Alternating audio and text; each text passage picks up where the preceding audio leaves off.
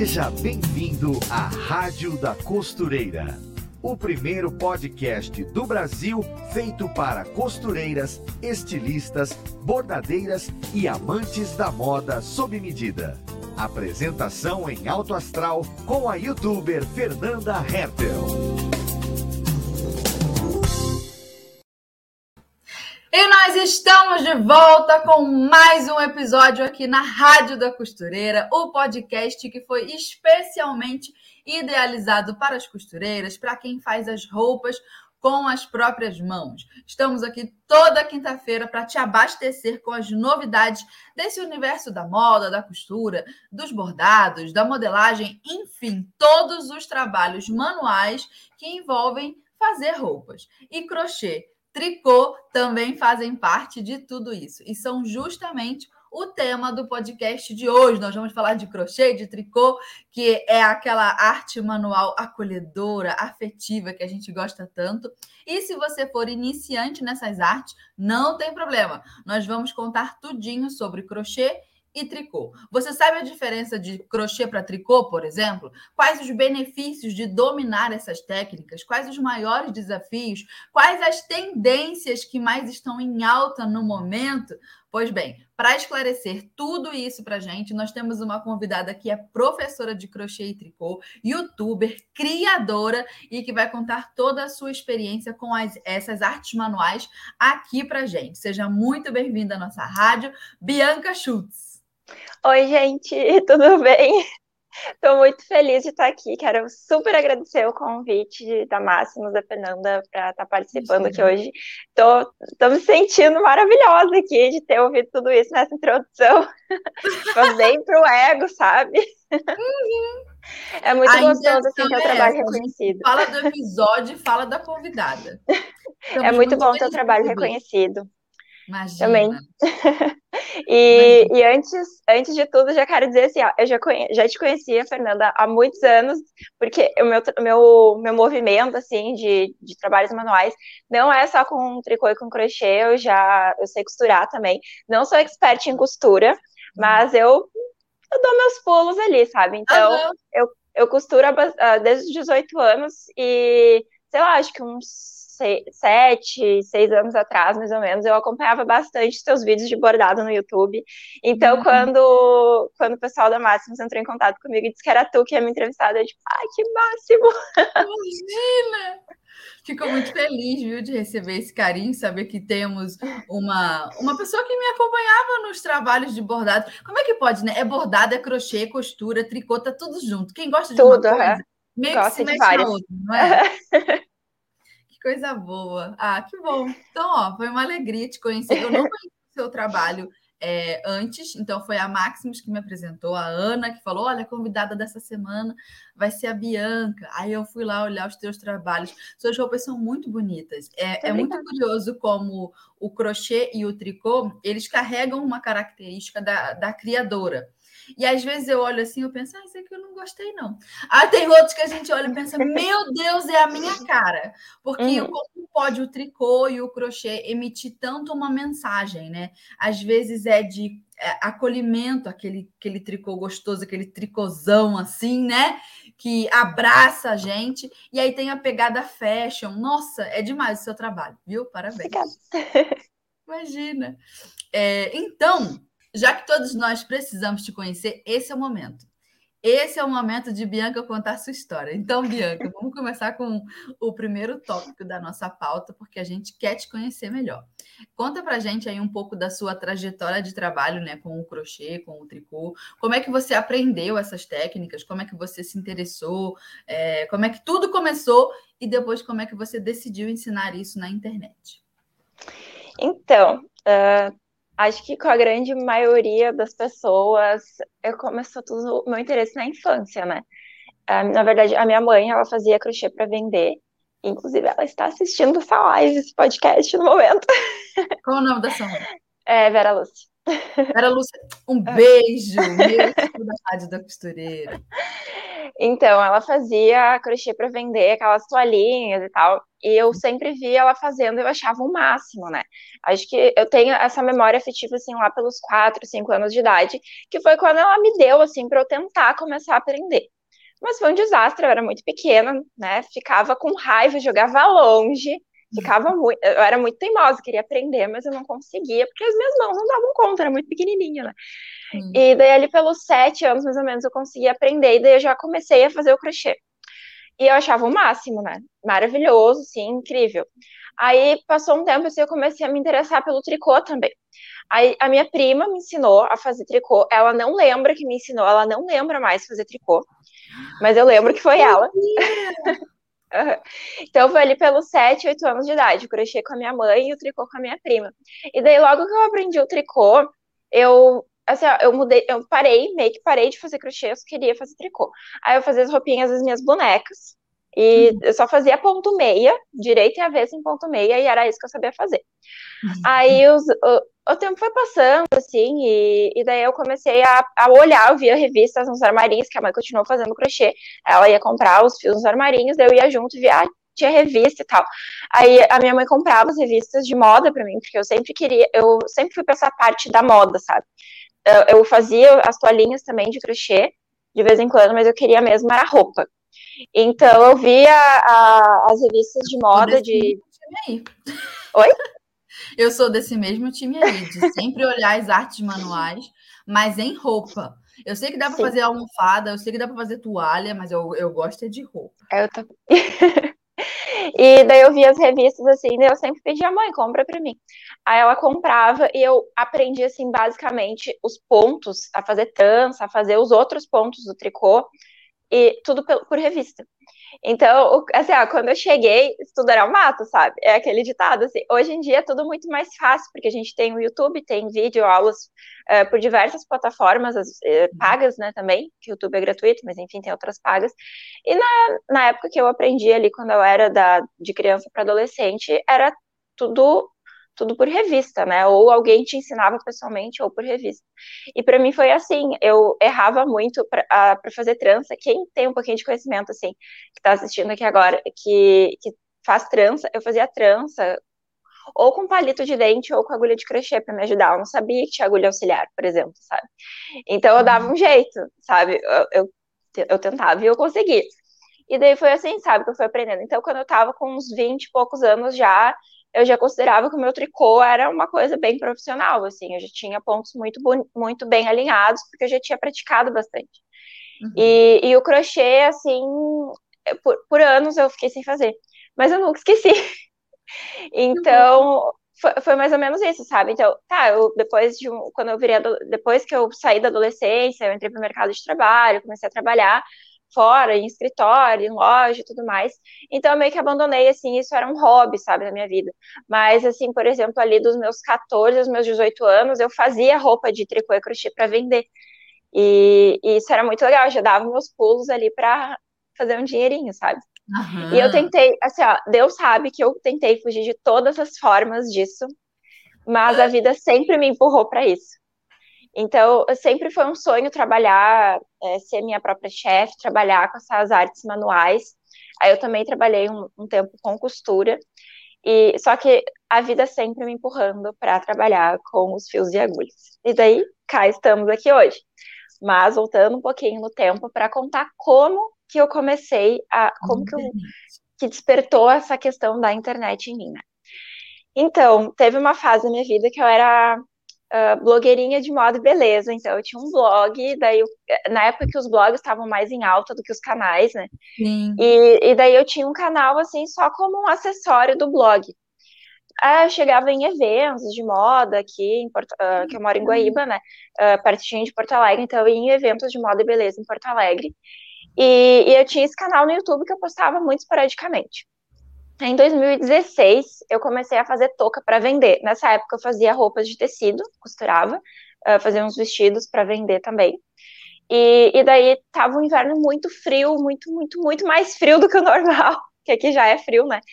Sim. Mas daí tava muito em alta as toquinhas de tricô. Então, quem sabia que eu fazia, assim, as pessoas mais próximas da minha família começaram a pedir: Ah, Bianca, por que tu não faz aquelas toucas de novo e tal? E tenta vender, acho que pode ser uma boa opção para tu ganhar um pouco de dinheiro e tal. Aí eu comecei, assim, vendi toucas naquele ano de 2016 loucamente. Aí até que uma amiga falou assim, Bianca, por que, já que tu tem um canal no YouTube, por que, que tu não ensina um vídeo, não faz um passo a passo? Porque do it yourself tá super na moda, bomba no YouTube Legal. e tal. Foi Aí um eu conselho, fiz... né? Uma dica. Ah, foi um conselho. E eu fiquei enrolando para fazer meu primeiro vídeo, assim, olha, foi um... horrível. Eu coloquei o tripé em cima da cadeira, no meio das minhas pernas. e fiquei olhando com o celular, assim, para cima, e o tripé ficava se mexendo, sabe? Que era um tripé super pequenininho, assim, era um tripé de mesa. E, e daí ficou todo bagunçado. E daí, tá, eu postei aquele vídeo e nunca mais olhei para ele. Quando eu fui voltar, tinha mais de 10 mil visualizações e um monte de comentários pedindo: Bianca, faz mais vídeos, faz mais vídeos. Tinha ficado horrível o vídeo, mas as pessoas gostaram. Aí eu, eu ficava sempre adiando, porque tinha muita coisa para fazer do meu trabalho de costura, e daí eu ficava adiando meu marido: Bianca, aposta nisso, tu sabe fazer muito bem, uhum. ensina, vai, abraça. Aí em março de 2017, eu me programei e comecei a postar um vídeo por semana, só de passo a passo. Aí eu comecei a gravar um, umas semanas antes, daí para já ter uns vídeos prontos. E, e daí foi, foi desde, desde março de 2017, então já faz cinco anos que eu tô nessa vida de youtuber handmade. Que demais. E é gostoso, né, ensinar. É, muito eu bom. acho que eu, eu não sei. Quem tem aquela alma de professora, a gente percebe desde, desde cedo, assim, que a gente gruda numa pessoa que quer ensinar o que sabe. Ah, a pessoa não sabe fazer arroz, vem aqui que eu vou te dar uma aula de né? A pessoa é meio assim. Então vem aqui que eu, não, agora você vai aprender arroz, arroz. Dá um orgulho, né? Dá orgulho de ensinar. Sim, é muito gostoso. E aí depois ver que a pessoa aprendeu e está dando os passos dela. E é curioso como, dependendo também de como essa pessoa que aprendeu é, tem uma, uma história de vida, aquele, aquela informação que eu passei para ela frutifica na vida dela de um jeito muito diferente ou até mesmo maior do que frutificou na minha vida. Seja porque a pessoa estava numa outra fase, conseguiu aproveitar de um jeito diferente. Então é muito curioso quando eu vejo, por exemplo, uma aluna minha que aprendeu costura comigo e ela tem um ateliê físico, que é uma grande conquista, né? A pessoa tem Sim. um ateliê de moda. É, sob medida, moda festa às vezes, é, aluguéis, enfim. E tipo, eu não tenho, né? É uma conquista dela e eu fico, caraca, que legal. E a pessoa fala: Não, meu primeiro vestido eu aprendi contigo, Fernanda. Eu, a, minha primeira venda foi um vestido que eu segui o teu modelo. E agora eu já tenho essa arara aqui, ó, com 30 vestidos. Que legal! Dá um orgulho, né? Uma satisfação muito grande. Muito Agora já estou mais acostumada, assim, com isso, mas no começo eu chorava, sabe? De, de quando vinham os depoimentos, assim, de, de pessoas que... que eu, sou, eu sou muito emotiva, demais. Assim. Eu choro muito. Eu sou, eu sou Libra. Libra, ah, ascendente em peixes, é, é, é só choro, só choro. E, então, assim, eu sou o tipo de pessoa que chora com propaganda, sabe? Então, quando vi uns depoimentos fofos, assim, carinhosos, dizendo o quanto eu mudei a vida daquela criatura, eu fico, ai, meu Deus! É muito bom. É gostoso mesmo ser professora é. e manteiga derretida. Sim. Agora vamos então para a pauta que a gente quer entender da técnica. A gente já se apaixonou por você, agora a gente quer entender a técnica. Vamos lá. É, segundo tópico na tela: crochê e tricô. Qual é a diferença, assim, operacional, técnica, básica ou, sei lá, de estrutura? Qual a diferença de uma técnica para outra? Explica um pouco aí as particularidades de cada uma. Bom, então, vamos começar pelo tricô, que é onde eu domino mais. É uh, assim, quando eu digo assim que eu domino, é porque eu tenho um pouco mais de facilidade para inventar coisas no tricô do que no crochê. E eu conheço mais pontos também e, e tudo mais. Sempre uma questão de, de da, da, da, prática da vida mesmo, que foi o que eu fi, mais fiz né, durante a minha vida. Mas assim, ó, o tricô, ele tende a ser uma malha mais maleável, é, tem, eu quando eu digo tende é porque isso não é uma regra, porque na verdade tanto no crochê como no tricô a, a maleabilidade da trama vai depender muito da tensão do ponto, da agulha, do material. Então por isso que eu digo tende, né? Não é regra. É, mas enfim, o tricô tende a ser mais maleável, a ter um caimento mais. É, mais fofo, assim. E em relação ao, tri, ao crochê, na maioria dos pontos, o tricô gasta menos fio. É, o trabalho. Sim, sim, porque dá menos voltas na agulha, né? O crochê dá muita volta na agulha para fazer os pontinhos. Cada pontinho é uma, é, são mais voltinhas. O tricô é feito de duas agulhas, pode, ou uma se for circular, né? Então, se, for, se forem agulhas retas, são duas agulhas, mas sempre tem que ter duas pontas, dois cabos.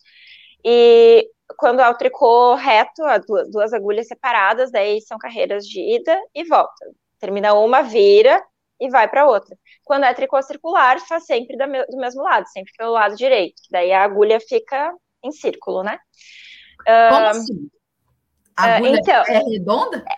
Não, a agulha é uma coisa comprida, comprida ah. no espaço da tela, assim, é uma coisa comprida, pode ter um cabo até de 120 centímetros, acho que é, é a que eu conheço maior.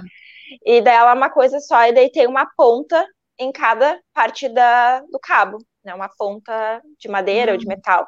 E daí, quando tu faz ali, tu juntas todas como é inteira, o cabo é inteiro, aí fica circular, não tem costura. Aí faz sempre pelo ah, lado direito. Agora eu captei.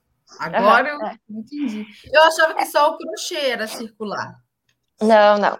Não, eu sou, na verdade, eu sou do contra, né? Porque eu gosto sempre do reto. Até o crochê eu prefiro fazer reto do que circular. Eu normalmente faço laterais, isso, por exemplo. Que eu gosto, todo mundo todo mundo que me acompanha ali no, nas minhas redes fala que, nossa, a Bianca é doida, porque a Bianca ela gosta da costura e ninguém gosta de costurar do, no tricô e no crochê.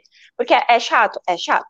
Mas eu gosto porque eu acho que a costura dá estrutura nas laterais da peça. Então, por isso, essa é, sempre a minha justificativa. Para quem e... cria uma roupa, já pensa na roupa, né? Então, uhum. você já pensa contando que vai ter que fechar na lateral. Isso, exatamente. Então, uh, o tricô, ele é, tem essa questão da, da, da maleabilidade, uh, é feito com duas agulhas ou uma circular. Deixa eu pensar que eu me perdi no meu raciocínio aqui. Desculpa, é que eu não tem problema aqui. Nada, eu tenho que te metralhar de perguntas.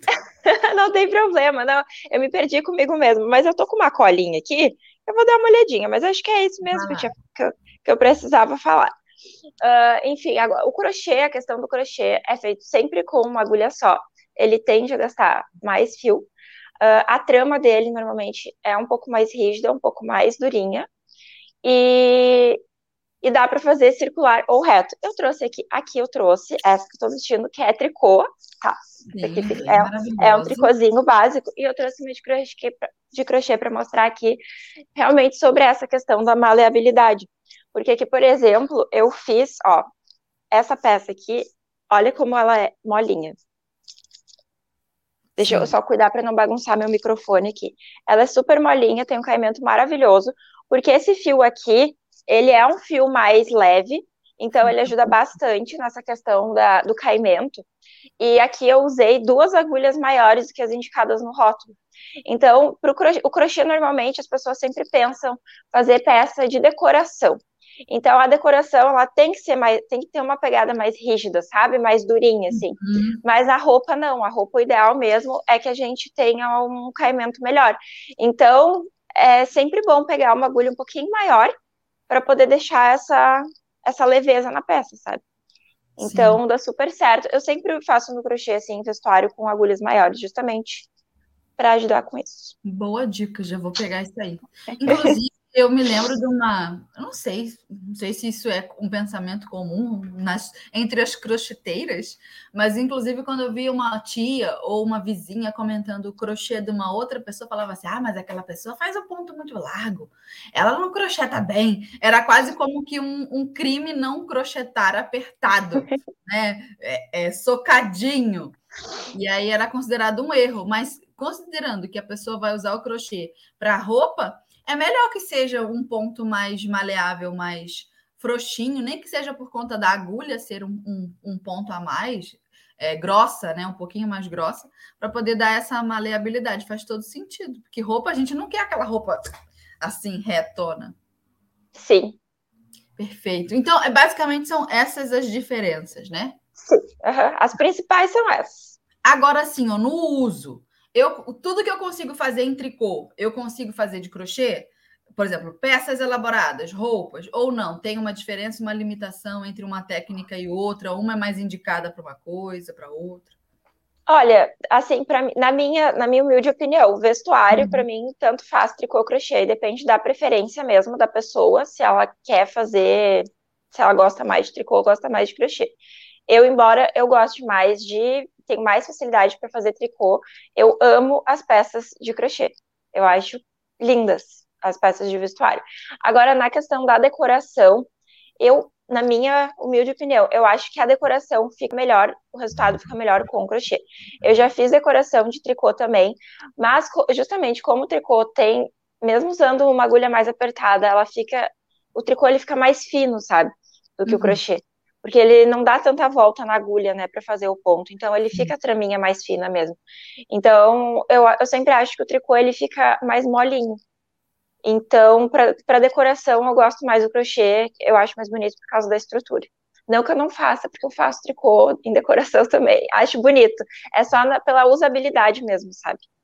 Certo. Pela questão de durar assim mesmo, que eu acho, acho mais viável o crochê para decoração. Mas de resto, tranquilo.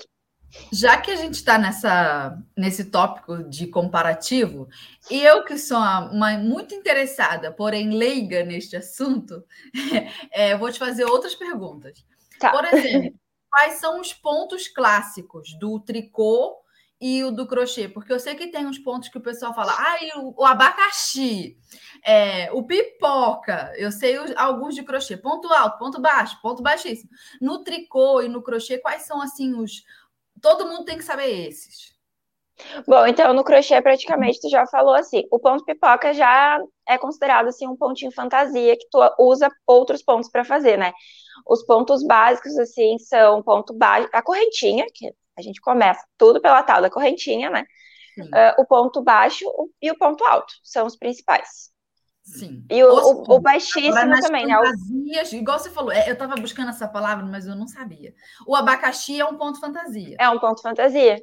Ah, ponto fantasia. E ele com outros vários pontos. Isso, exatamente, com os pontos de base. Normalmente, os pontos fantasia tem, a maioria deles tem um nome específico, mas daí, ponto fantasia a gente classifica no geral, assim, né? Todos. Esse aqui, por exemplo, é um, um ponto de tricô, é um ponto fantasia. Esse aqui é o ponto arroz duplo, mas é um ponto fantasia. Hum. Porque ele é. São as fantasias, assim, que todo mundo quer. Isso. o pessoal gosta de ponto decorado. E no tricô, os pontos principais são o meia e o tricô. É isso, com o meia e o tricô. O meia e o tricô e a laçada, né? A laçada também para a gente fazer a, a, fazer aumentos ou fazer aqueles buraquinhos, sabe? Quando tem aquelas uhum. peças com buraquinhos. Daí a gente usa a laçada e dois pontos juntos, ou em meia ou em tricô. Então, é basicamente isso. O tricô é meia e tricô, e com o meia e o tricô a gente faz absolutamente todos os outros pontos. É, é a trança, é, por sim. exemplo, é um ponto fantasia do tricô feito com um uhum. desses pontos. Com os dois. Com os dois. Uhum. Se a gente tiver. Daí, no caso de uma trança, a gente precisa também da agulha auxiliar, que tinha comentado antes, né? Ou de um palito também. o que tiver de compridinho, que a gente tem que tirar os pontinhos da agulha para poder atravessar eles por cima dos outros, né? Então a gente tira, por exemplo, uma trança de quatro pontos, a gente tira os primeiros dois pontos, coloca para frente ou para trás, depende da direção que tu quer a trança, para direita ou para esquerda. Aí tu tira os pontinhos da agulha, deixa em espera, tricota os próximos pelo direito em uhum. meia. Aí depois atravessa, tricota esses pontos que estavam em espera e pelo avesso fazem tricô. Então, se for um trabalho reto, né, plano, que se chama quando usa agulhas retas, uh, daí a gente sempre, na trança, por exemplo, a gente faz a trança em meia pela frente e em tricô pelo avesso. Então, é sempre meia e tricô, são os clássicos. Meia e tricô. Que demais!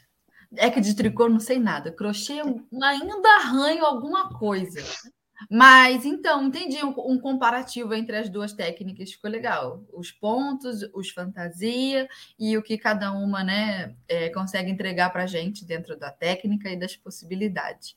Muito legal. É, então, Bianca, eu vou colocar aqui o alerta tendência de hoje com a Ana, para a gente saber quais são as tendências, as novidades do mundo da moda. Oi, gente, eu sou Ana Paula Mocelin, jornalista de moda da Maximus Tecidos, e estou aqui para te deixar por dentro das últimas tendências e novidades do mundo da moda. Que tal usar vestido no inverno? Sim, é possível e fica muito estiloso. A proposta é brincar com a criatividade e se jogar nas sobreposições. Você pode usar um casaco, um blazer ou até um tricô por cima do vestido, ou ainda você pode usar uma blusa de manga comprida e gola alta por baixo. E que tal usar e abusar da meia calça? Tenho certeza que você vai ficar linda. E se você quiser, pode escolher um tecido da Maximus Tecidos para fazer um vestido sob medida. Fica a dica. Beijo! Aê! Voltando. Já estava de olho nessa alerta de tendência porque eu adoro uma meia calça. Vestido, né? Ai, ah, vestido com meia calça é muito chique. Romântica. É, muito fofo. Estiloso. É, então vamos ao terceiro tópico.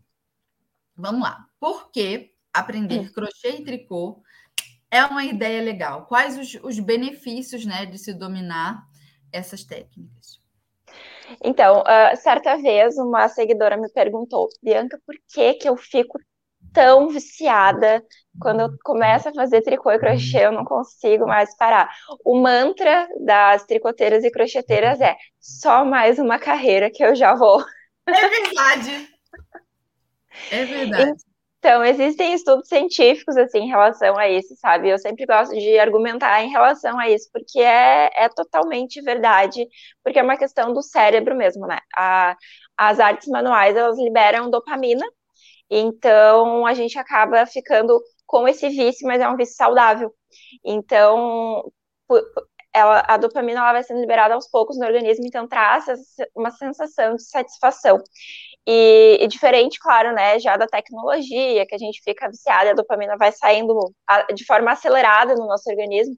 Nos trabalhos manuais, a gente tem isso liberado aos poucos, então por isso que a gente fica uh, tão tranquilo e tão feliz. Então, um dos principais benefícios disso realmente é a gente ficar uh, numa boa, assim, a gente fica tranquilo, o tricô e o crochê, outras artes manuais também, uh, trazem essa tranquilidade para a gente quando a gente está usufruindo daquele momento, né? Então, isso traz, uh, trabalhos manuais, traz muitos benefícios para nossa saúde, porque até para pessoas, assim, que tem, passam por problemas de estresse, de depressão, os psicólogos aconselham a fazer artes manuais, trabalhos manuais, para ajudar a pessoa a desacelerar. Porque a pessoa está ali trabalhando naqueles pontinhos, prestando atenção no momento, no que está fazendo, uhum. né? E isso é muito bom, é muito gostoso, muito aconchegante. E eu sou suspeita para falar, mas é isso. E também tem a questão dos benefícios financeiros, né? Que uh, tem muitas pessoas, e eu não sou exceção. Hoje em dia eu trabalho com a internet, mas eu trabalhava antes, mesmo sendo um lazer, eu sempre dava um jeito de monetizar isso, vendia as minhas peças como uma renda extra. Uh, existem pessoas que trabalham só apenas, não que seja só isso, né, mas que conseguem trabalhar apenas com as artes manuais, isso é maravilhoso, acho incrível.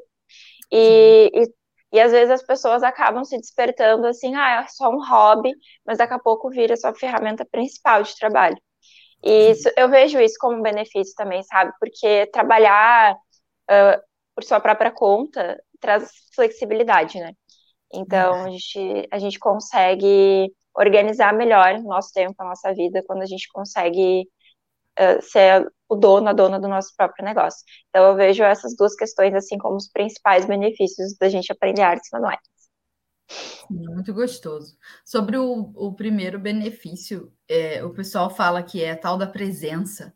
Você está fazendo a coisa, Exatamente. se concentrando naquela coisa. Isso, vivendo o momento. Para é, algumas pessoas, isso é muito difícil ou porque a pessoa tem alguma patologia mesmo que impede aquilo, ou passou por um estresse muito grande, um trauma muito grande. Enfim, o cérebro dela desaprendeu esta presença que eu acho que é uma coisa muito natural, a gente consegue fazer isso naturalmente, mas depende do que a gente tenha passado na vida, nosso histórico de vida, nossos estresses, aquilo em que a gente foi submetido, a tecnologia, as batalhas da vida. Muitas vezes a pessoa perde este senso de presença. A pessoa está sempre agitada. Tem gente que não consegue parar sentada, né? Dez minutos, a pessoa já está louca. E aí, é, isso maltrata muito o corpo, a mente, a musculatura, a pessoa fica tensa, a pessoa fica, né? E aí, de repente, cai de paraquedas num mundo desse de artes manuais, seja tricô, crochê, o que a gente está falando aqui, mas o bordado também tem um, é, muito disso, seja ponto cruz, bordado de pedraria, bordado livre. Eu acho que a costura nem tanto, que a costura ela dá uma zoada na gente, ela deixa a gente um pouco nervosa. É porque envolve, envolve máquina também, né? É, é... Tem esse outro detalhe também. Que Sim, não é só uma coisa nossa, assim, a gente depende do. Eu, eu, vou dizer assim, ó, eu me estressava muito uh, quando eu tava costurando, porque, assim, ó, a costura, ela é uma coisa muito gostosa de fazer, mas se tu errar o corte, já era o tecido, né? Às vezes, dependendo do tecido, se tu errar a costura, já era, furou, já era, entendeu? E o crochê e o tricô, não. O ponto cruz, o bordado também não. Se desmancha, refaz. Uhum. Desmanche e refaz. Eu acho que a costura é um nível um cadinho mais avançado. Mas a mulherada, ela é metida, ela gosta, ela vê aquele hum. desafio, fala, eu quero dominar aquela máquina ali, eu quero, eu vou conseguir. E isso é muito legal também, porque senão a gente se acomoda. Mas eu acho que essa sensação que você falou de ficar ali é, é, carreira após carreira, e a contagem, a concentração, e você está prestando atenção. Eu já botei o ponto que eu tinha que botar aqui, são quantos? Você fica acompanhando aquela continha, dois, três, aí, a, aí repete a sequência. Cara, isso é muito bom para a saúde. E no final das contas, você tem uma peça que, se for de decoração, né, vai para sua casa, mas que se for do vestuário, então, caraca, você ainda vai vestir, ou então vai ganhar dinheiro com isso. Eu sou muito encantada, eu sou muito encantada com as artes manuais, besta, besta. É muito bom. Né? É uma delícia.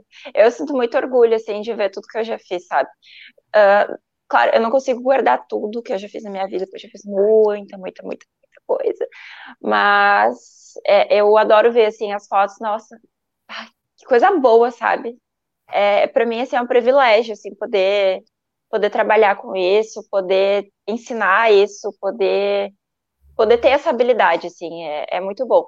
E aí já entra uma outra questão, assim, né? Poder ter essa habilidade. Eu sei que nem faz parte da nossa pauta, mas tem muita gente que diz: ah, eu não tenho mão para isso, eu não tenho, eu não consigo aprender. Assim, ó, gente, qualquer coisa, sabe? A gente vai na vida, a gente pode aprender. E claro que existem pessoas que têm maior facilidade de aprender algumas coisas, outras outras coisas, mas acho que se a gente quer, a gente consegue, sabe? É só, às vezes a gente vai passar um pouquinho mais de trabalho para aprender. Eu passei trabalho para aprender, todo mundo pode passar. Só uhum. que, por exemplo, eu já faço tricô e crochê há mais de 20 anos. Então. E a pessoa quer estar tá no teu nível em duas não. semanas. É, é isso, sabe? Então, não é assim que funciona. Mas acho que tem gente que pega nas agulhas em uma semana já sai tricotando, já sai crochetando. Outras demoram alguns meses para pegar o jeito, mas é normal cada um vai ter seu tempo, sabe? Não dá para se comparar. Porque o, eu sempre digo, o importante é começar, o importante é fazer. Que eu acho que o resto vem com a prática. Perfeito, perfeito. E ninguém nasce sabendo, né, gente? A gente já ouve isso há tanto tempo, a avó da gente já fala isso. E a gente só tem que internalizar isso. E também é muito fácil a pessoa querer saber, querer ser como a Bianca. Nossa, a Bianca faz umas coisas lindas, admiro, mas não quer pagar o preço de duas décadas, igual você falou aí, ó, que você está estudando. Então, isso é muito feio também. Vai construir a tua jornada, rapaz. né? Vai fazer o teu, porque você chega lá. E essa questão de algumas pessoas terem facilidade e outras não terem tanto, vence. É, não é como é que é o nome? Física quântica, não, não é engenharia mecatrônica, é uma é só crochê, tricô, tem uma professora aí ó, na internet, Bianca está ali ó, disponível para você com um monte de tutoriais. Ai, eu não gosto de gente que fica, como é que meu marido fala? É acochambrando. Ai, tudo não dá. Oh. Então não faz não. Assim, e puxando pra, um pouquinho assim já da, mais da tua área, que é a costura, né? Uh, eu sei que o tema aqui é tricô e crochê, mas assim, eu quero dar um exemplo prático disso. Entre tricô, crochê e costurar, eu sempre tive mais facilidade. Em primeiro lugar, para o tricô, depois para o crochê e por último a costura. Eu trabalhei cinco anos fazendo vestidos de viscolaicra, malha, é chata de costurar pra caramba. Uhum. E assim, ó, eu vendi muito, muito, muito vestido, de, básicos assim mesmo, do dia a dia, sabe? Vendi muito vestido em cinco anos de viscolaicra, que fazia o maior sucesso aqui na minha cidade, na região, tinha gente que vinha de cidades próximas aqui em Guaíba só para comprar os meus vestidos. E eu ficava me sentindo muito maravilhosa, muito orgulhosa de mim mesma, sabe? E assim, ó, eu não era, a minha costura, ela não era assim, no meu ponto de vista, impecável, profissional, que nem uma costura de, de, de roupa assim, industrial, entendeu? Porque eu não tinha máquina industrial, eu fazia com as ferramentas que eu tinha, com as minhas máquinas da Singer. Então, eu dava um jeito, entendeu? Eu queria, era um dos meus sonhos, eu queria passar por essa fase na minha vida e eu fui atrás. Então, acho que isso depende muito também da força de vontade da pessoa não arranjar desculpa para aprender. Porque a gente, quando a gente quer, a gente corre atrás e a gente consegue. É verdade. Ah, a mulherada é poderosa, rapaz. Só não pode ficar é, com esse medinho, se escondendo debaixo do tapete. Vai lá e faz, vai dar tudo certo. Vai, e eu entende quando a gente está começando e a nossa costura ainda não é perfeita. O povo entende, o povo gosta e fala, ai, faz, faz que eu compro. Eu quero assim mesmo. é muito legal. É, então vamos para o tópico 4. Tá. Aqui na tela. Falamos do benefício, né? Agora nós vamos falar dos desafios. Quais os maiores desafios de aprender crochê ou tricô? É difícil. Aí, ó, um pouco do que a gente já vem conversando. É, por quais tipos de peça, por exemplo, é mais estratégico, né? A gente começar. Quais os melhores pontos para iniciantes aí? Passa um panorama para gente. Então, a, o desafio maior é ter paciência. Tem que ter. Coisa que uhum. quando eu aprendi lá, eu não posso condenar as pessoas agora, porque quando eu era criança eu fui aprender, eu não tinha, entendeu? Não tinha. Mas eu era criança, então vamos dar essa desculpa. Quando a gente é adulto, a gente tem maturidade para para conseguir nos dominar. Mas eu vou fazer. Mais ou menos por aí. Mas assim, a paciência e tem que ter força de vontade, porque o começo pode ser mais complicado mesmo. Tem gente que já começa assim, bah, eu vi uma blusa, eu vi um casaco, eu quero começar por aquilo ali, vou fazer e faz já recebi relatos de seguidoras, de alunas que foram abraçando direto já um projeto grande e deram, deu tudo certo.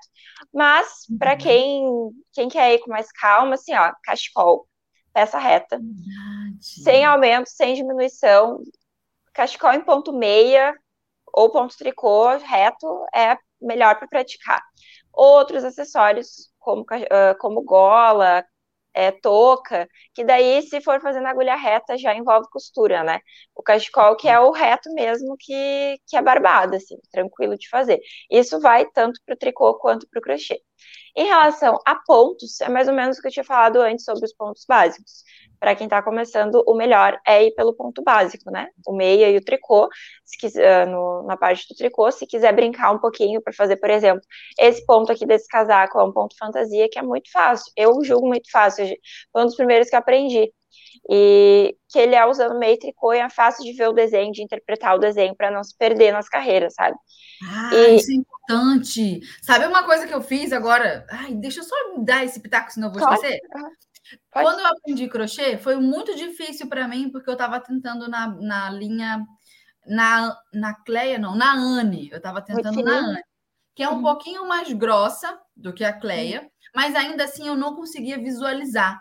Eu estava é, prestes a desistir. Sabe o que eu fiz? Comprei um, um tricô, um, um fio bem grosso. Eu falei, eu vou tentar para eu enxergar. E aí, só depois que eu fiz com o fio grosso para entender, para ver, aí que depois eu voltei para a Anne e até mesmo para a Cleia e consegui fazer. Eu só não estava conseguindo nem ver o que eu estava fazendo. Então, Sim. o fio grosso me ajudou a visualizar. Era só isso, desculpa, pode continuar. Não, capaz. Eu aprendi a fazer crochê com a Cleia, que para mim hum, é, é, o, é o pior fio para aprender. Porque... É o pior fio para aprender, porque você não vê. É... Não, não vê. E os meus pontos eram bem apertadinhos. Nossa, era, era agulha 1,5, eu acho que usavam em 25. É assim, ó, quando eu olho para aquela agulha hoje em dia, eu trabalho hoje em dia no crochê mais com agulha de 5 para cima. Quando eu olho assim para aquelas agulhas 1.25, 1,5, chega a me dar desespero. Eu acho lindo demais um, um, crochêzinho fininho, rembadinho, bonitinho, delicado, mas dá um desespero porque parece que é eterno aquilo. Que nunca mais vai acabar. Mas então, retomando o tópico, né? É, então, no tricô é isso, pontos básicos, uh, meia, tricô e, e, ou pontos fantasias como ponto arroz duplo ou ponto arroz, e que é parecido com esse, só que é ele é mais fácil ainda que esse aqui. E, e no crochê, o ponto alto, ponto baixo, cachecol uhum. também, super tranquilo, porque daí é só reto, só vai para praticar uma maravilha. Eu fiz sapatinho de boneca, de boneca não, de criança. De, de criança. É, de crochê. E aí o primeiro que eu fiz ficou um sapato grande, porque eu fiz em tricô. E aí, mas eu aprendi nele. Aí depois uhum. eu fui para a Anne e aí ficou legal. É, sapatinho é uma coisa bem legal também de se fazer para quem está começando, porque é uma coisa pequenininha e rapidinha de fazer. Mas, assim, ó, pessoa sozinha, sem olhar uma receita, é, vai ser mais difícil de fazer. Uhum. Se ela não tem experiência, né? Se ela tiver experiência, ela consegue, a pessoa consegue fazer. Mas ela tem que ter um pouquinho mais de experiência, porque tem aumentos, né? Tem que virar. No Sim. crochê ali, tu tem que virar também. Tem, quando depois que termina o soladinho, tu tem que virar para dar estrutura para o calçado e tal. Então, já é uma coisa que tem, assim, que seguir uma receita ou ver uma peça pronta, pelo menos. Fazer só no olho, assim, é mais difícil. Não que seja impossível, mas vai quebrar um pouquinho a cabeça.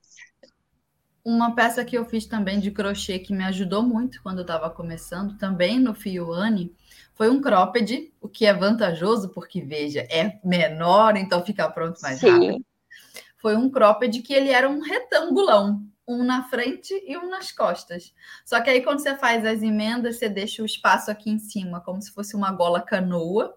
Então, né, fica bem aberto aqui e os, os buracos das mangas. Sim. E como a trama cede no corpo da gente como se fosse uma malha, então ela toma a forma do, do corpo. E aí eu Sim. fiz o acabamento de um biquinho na cava, nas duas cavas, e um biquinho aqui em cima, na, na gola canoa, no decote canoa, e embaixo. Ai, ficou fofo. Só que e eu ainda usei um ponto aberto assim e coloquei um top por baixo, amarelo, usei no verão. Ficou ótimo. Ai, Foi uma peça que eu gostei muito de fazer. Sim. Ah, é, é só isso que eu queria. Eu quero compartilhar como crocheteiro, eu preciso dizer. Ah, é... tem, que, tem que mostrar os teus orgulhos, né?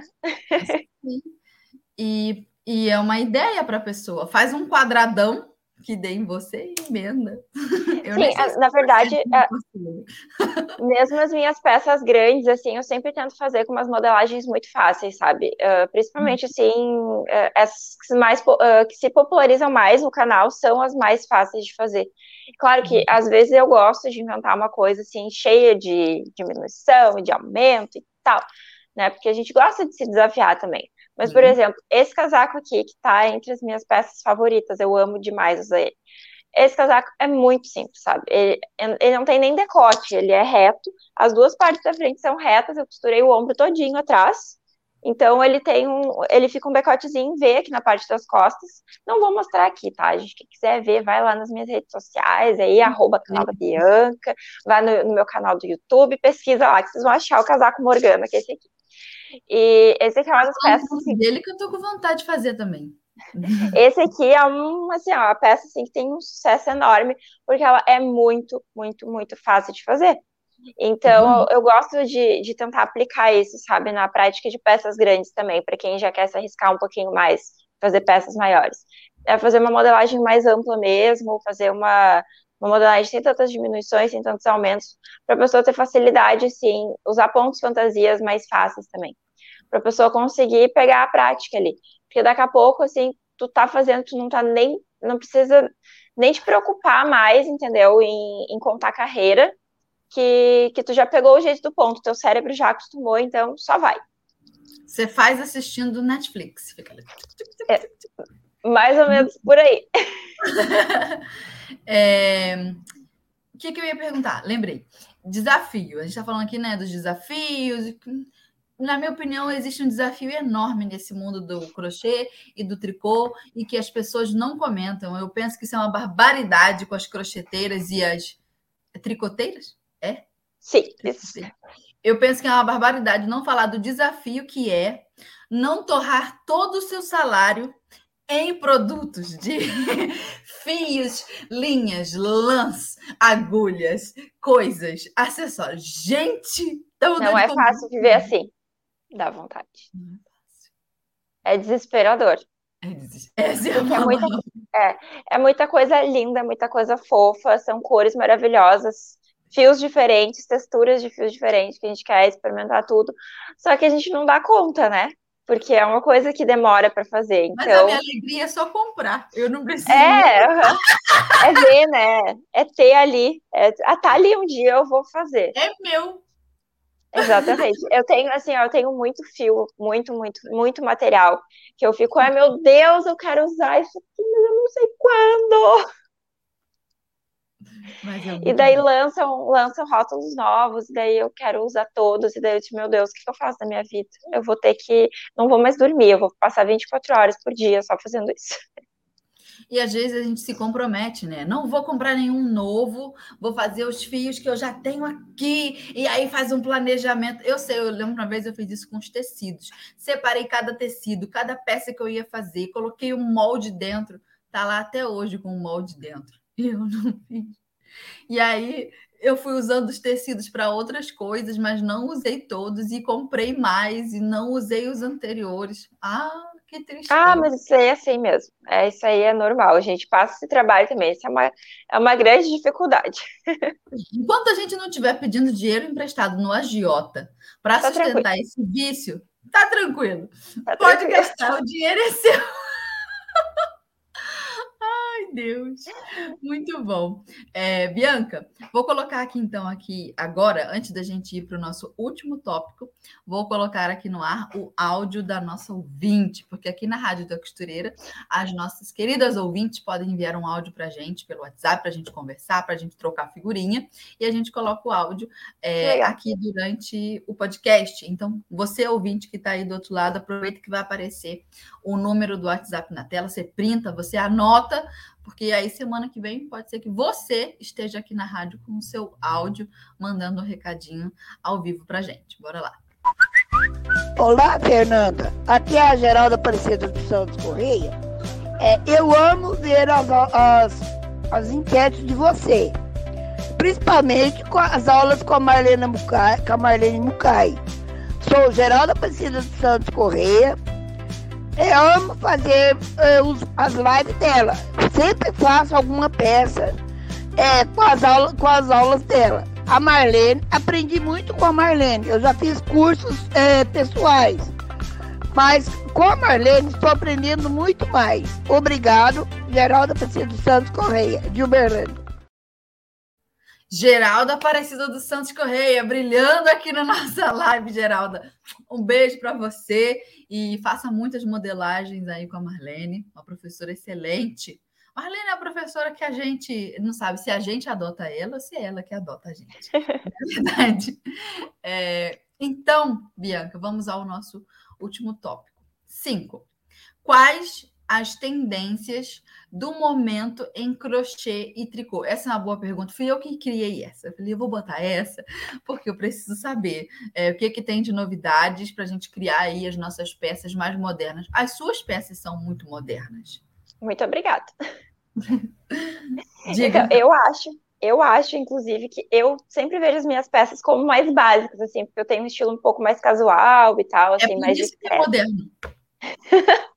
que bom, então, né? Eu, eu gosto, eu sou suspeita, mas eu gosto, sempre procuro fazer peças assim que eu, que eu uso, que eu usaria, né? Mas eu vejo assim muito. Uh, assim, não, não, entendo, não nas vitrines de lojas, por exemplo, tá? Mas assim, uh, em, na internet, né? Uh, o tricô e o crochê das gringas, assim. muitas peças uhum. coloridas, bem coloridas, assim, com muita mistura de cores. Peças assim, por exemplo, com uma manga de uma cor diferente da outra manga, as costas da cor diferente da parte da frente. Isso é uma tendência super grande, foi uma tendência de colorido para o verão que passou e agora mais ainda para o inverno. Já não é uma coisa que eu, que eu, Bianca, goste de usar, mas é uma coisa que eu, Bianca, quero fazer só para dizer que eu fiz, entendeu? Eu acho, eu acho bonito, eu acho lindo. E isso daí, para mim, assim, ó, o que eu tenho visto nos Instagrams, assim, Pinterest, é a, a maior tendência. Os quadradinhos de crochê, o crochê mais do que nunca nesse inverno vai estar tá mais em alta ainda. Então, aqui, os squares, sabe? Os quadradinhos, sim, que vai montando uma peça. Assim, o então, fez, né? Um monte. Isso. Então, qualquer peça feita com quadradinho, cachecol, toquinha, casaco, bolsa, assim, ó, soltar a imaginação. Qualquer coisa vai estar tá super em alta com os quadradinhos, seja os quadradinhos pequenininhos ou os quadrados grandões. E eu acho lindo demais quadradinho, acho super fofo. E é uma peça muito gostosa de fazer, porque tu vai fazendo os pedaços, né? E daí depois tu monta. Então parece, dá a impressão assim de que é rápido de, de tu fazer, Sim, porque daí tu termina um e já começa outro. E Sim. isso é muito legal. Eu adoro fazer quadradinho. a única mini, parte ruim... mini satisfações. Cada isso, exatamente. mini satisfação. A única parte mais complicada, mais ruizinha, assim, é ter que depois arrematar os fiozinhos, né? Uhum. Mas aí, aí a gente supera depois. E tranças no tricô, muitas tranças. Peças amplas, tanto no tricô quanto no crochê, amplas assim, largas, compridas. Isso eu tenho visto muito. Isso, grandonas, assim, bem oversized, sabe? Bem, bem largonas, assim. Que são peças que eu adoro. Esse aqui é bem grande. Esse não é tão, tão, tão oversized. Mas ele é grande, ó. Eu uhum. gosto, assim, da manga mais justinha e a parte do corpo larga. Adoro, acho que veste super bem. E peças bem compridas, assim, alongadas, que vão até uh, da, do quadril até o joelho, assim, também. Tô vendo que tá super em alta, super tendência, e eu acho lindo demais. E bem como tu disse, né, moderno, que entra nesse estilo casual também. Então. Sim, pra... Oi? Não, Despojadão. Não Isso, exatamente. Então, essas peças são uma super aposta. Perfeito. Os quadradinhos a gente só toma um cuidado assim para não, não entrar um pouco na vibe tapete de banheiro. Ah, Se bem sim. que a Gabbana fez isso, né? E botou lá naquele cenário todo dele que a gente percebe o fundo preto, a menina bem maquiada, e aí foge um pouco por conta do cenário. Mas se você isola, é o tapete do banheiro. E aí tem quem gosta, tem quem não gosta, faz quem quer, não é verdade? Exatamente. Ih, meu celular tá falando, peraí. Eu gosto, eu gosto de quadradinho. Eu tenho no canal, eu fiz, eu fiz esse ano um chale que é com três quadradões, assim, são enormes, são 54, 50 e poucos centímetros, assim, cada quadrado. Nem cabe na tela aqui, minha mão, para mostrar o tamanho. Ele é, é, ficou enorme, assim. E ele é um square com um, um ponto bem diferente, assim. E, inclusive, teve até uma, uma aluna que comentou dizendo que não gostava porque tinha cara de, de decoração, né? Mas é uma peça que bastante... fazer para tirar essa vibe, né? Isso, exatamente. Mas é como tu disse, é uma questão de gosto, né? Bem. E a gente respeita o gosto das pessoas. Mas eu acho, eu acho lindo, eu acho muito, muito bonito mesmo. É, eu acho bonito adaptado. adaptado assim, eu acho bonito. Porque é um trabalho incrível, manual, os quadradinhos, a textura que aquilo tem, né? É bem bonito. Mas dependendo da vibe, eu falo, hum, podia mudar essa cartela de cores. Né? Mas isso é eu. Eu tenho o direito de pensar o que eu quiser, você tem o direito de pensar o que você quiser, as nossas ouvintes pensam o que quiser e cada um faz o que quiser. Olha que maravilha. É liberdade Sim. o nome disso. E isso aí é uma das coisas que eu prego, é uma das palavras do artesanato que eu prego. Melhor coisa da gente fazer uma peça, tricô, crochê, costura, qualquer coisa manual, é que a gente vai fazer do jeito que a gente quiser. Se a pessoa não tá feliz com a receita que ela tá vendo, ela pode mudar a receita do jeito que ela quiser. E isso é maravilhoso, é muito bom. Até incentivo. Quando uma Sim. aluna minha ou uma seguidora faz um passo a passo meu e fala assim: ah, mas eu dei uma mudada. Eu gosto quando ela muda. Eu só não gosto quando a, a, pessoa muda o passo a passo que eu, por exemplo, ensinei e fica com aquela cara de é, tentei economizar. Porque aí vai para vibe, estava com preguiça, ai, não quis fazer completo. Por exemplo, eu ensino a fazer um bordado. Tem como a pessoa repetir aquele mesmo motivo, aquela mesma vibe e fazer de um jeito meio michuruca, porque a pessoa economizou ponto, não encheu como tinha que encher, é, fez o ponto mais aberto. Aí eu olho e penso, cara, você começou o serviço, se deu ao trabalho de fazer algo que você já tinha visto lá no tutorial, que era um bordado, por exemplo, imponente, pesadão é claro que a pessoa tem o direito e continuará sempre com o direito de fazer do jeito que ela quiser. Mas eu, como professor, eu penso, por que, que você economizou nisso? faz, vai até o final, vamos embora. Ou então não pegasse um bordado como esse para fazer, porque ele era um bordado difícil. Aí a pessoa deixou o bordado michuruca, sabe? Falhou o ponto, aí eu penso, tá, né? Tá bom, faz o que você quiser. Mas isso me dá, isso me dá um certo desgosto. Agora, quando a pessoa faz um bordadão grandão, pesadão, poderoso, mas ela mudou todos os elementos de acordo com o gosto dela, aí eu acho top. O que eu não gosto eu super... de preguicinha. Eu super entendo isso do que tu falou agora, na, na questão ali, puxando para o tricô, na parte da amostra. Tricote... Pessoas que fazem tricô que estão me ouvindo agora, assim, outra palavra que eu sempre prego no tricô é a palavra da amostra. Porque assim, ó, tem que fazer isso. Eu não tinha falado antes, eu acho aqui, né?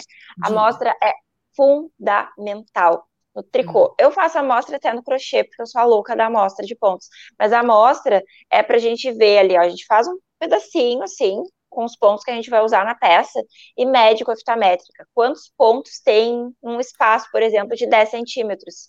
E daí, se tu quer fazer uma peça de 50 centímetros de largura, tu vai fazer o cálculo com a regra de 3, pra, uhum. que, que, tem lá no meu canal, ensinando como fazer isso, uh, vai fazer o cálculo para saber quantos pontos tem. Então, quando a pessoa quer economizar tempo, assim, eu ensinei a peça ali, tá? Com, ensinei um casaco com fio X, e a, e a agulha tal. A pessoa vai lá, ah, eu vou, eu, eu vou fazer com o material que eu tenho em casa, que é uma outra agulha, o fio tem outra espessura, eu vou, vou fazer assim, com a quantidade de pontos que tu indicou. Uhum. Aí a uhum. peça fica pequena ou fica grande. Ah, o que, que eu fiz? Fez a amostra? Não fiz. Eu, não adianta. Tá lá. No início das minhas aulas, eu sempre digo. Vai mudar o material. Se mudar a agulha, tem que fazer a amostra. Porque às vezes até pela atenção de ponto da pessoa já vai mudar da minha, sabe? Mas Verdade. vai ficar parecido, vai ficar, vai ficar próximo.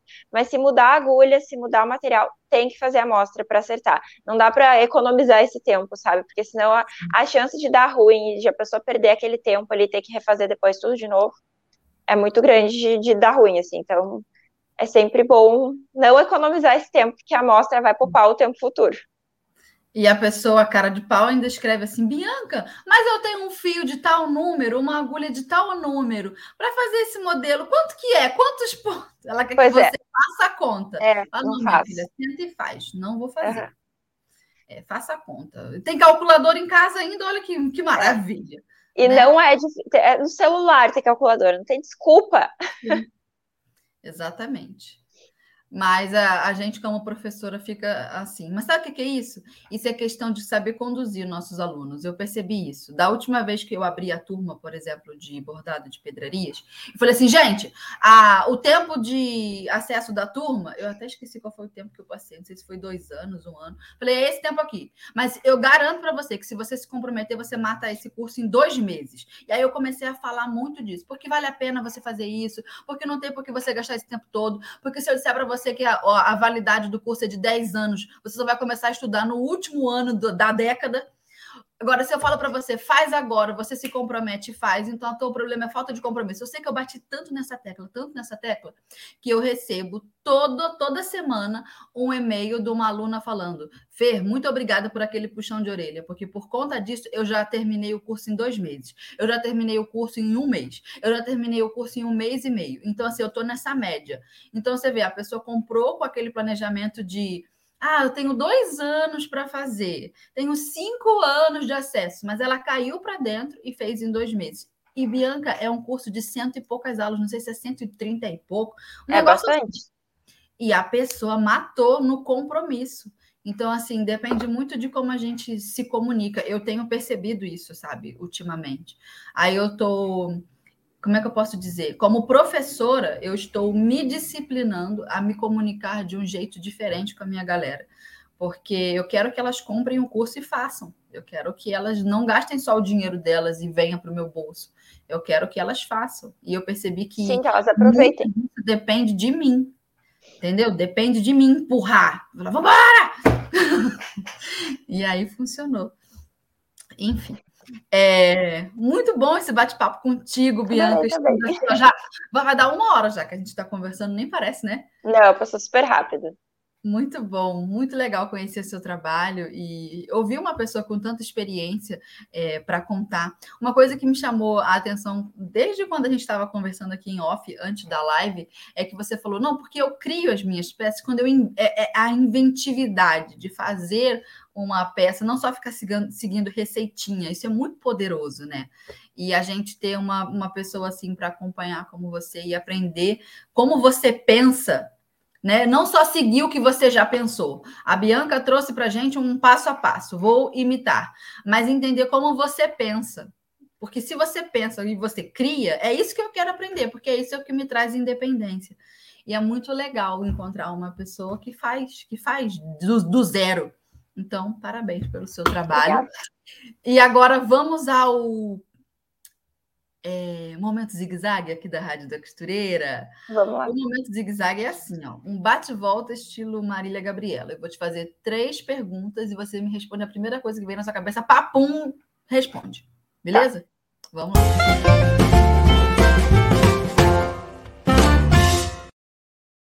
Um, responda rápido. Crochê ou tricô? Se você tivesse que escolher só um, qual seria? Tricô. Sabia. Dois. Se você pudesse indicar um único livro dessas artes, qual seria? Gente, eu não uso livro nenhum. Ah, que maravilhosa! Não, tá, assim, ó, não vou conseguir responder com uma palavra só. É, tem um livro que eu de vez em quando consulto, que é um livro de mil e um pontos de tricô, eu acho que é esse o nome. Hum. Mas assim, ó, eu, hoje em dia eu, eu difícil usar. Difícil usar. É difícil usar, então. Essa ficou difícil responder uma palavra só, desculpa. Imagina. É, três, complete a frase. Não precisa ser uma palavra só, mas você me diga a primeira coisa que você vê na sua cabeça. Três, complete a frase. Crochê e tricô são artes capazes de transformar a vida das pessoas. Sim, é verdade. A saúde, o, a, o trabalho, como a pessoa tem o seu lazer, como ganha dinheiro, né? Sim. Com certeza. É mágico. Dependendo da perspectiva que a gente olhar, é uma coisa muito mágica. Sim, é verdade. Ó, Bianca já tá, já tá derretida, Bianca. Ah, Aí, tô, eu, sou, eu sou filósofa, eu sou filósofa também. é, então vamos aos comentários da galera, o pessoal mandando perguntas ou é, interagindo com a gente. Vamos lá.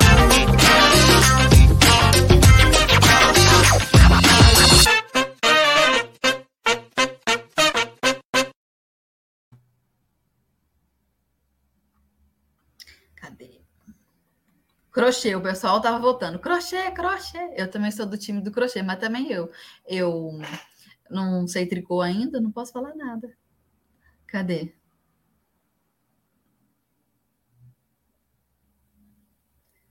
O pessoal tá elogiando, tá falando, ó, que adorou conhecer.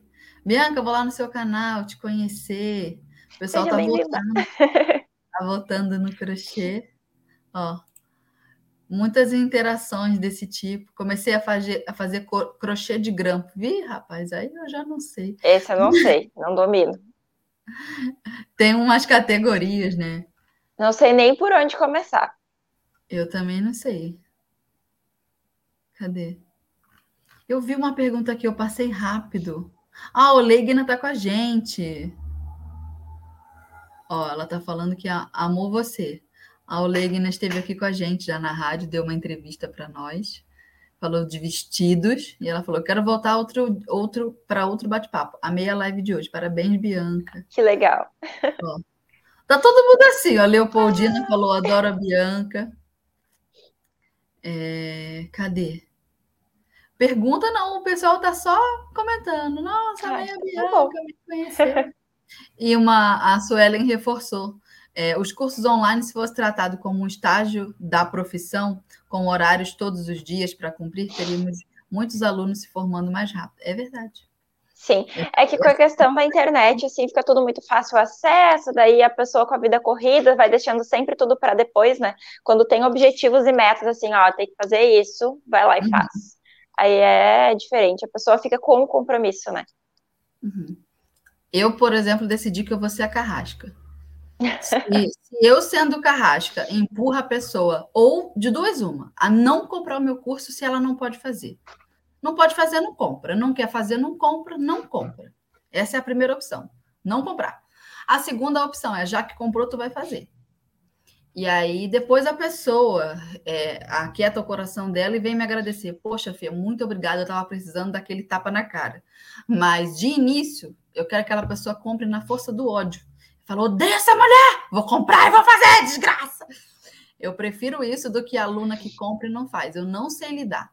Eu não sei lidar com a aluna que escreve para mim, ai, Fê, tô tão preocupada. E elas, e elas interagem comigo mesmo, elas respondem, elas falam, ai, é que essa semana foi difícil. E ela quer que eu console ela. Não tenho paciência. Quem tem filho grande é elefante.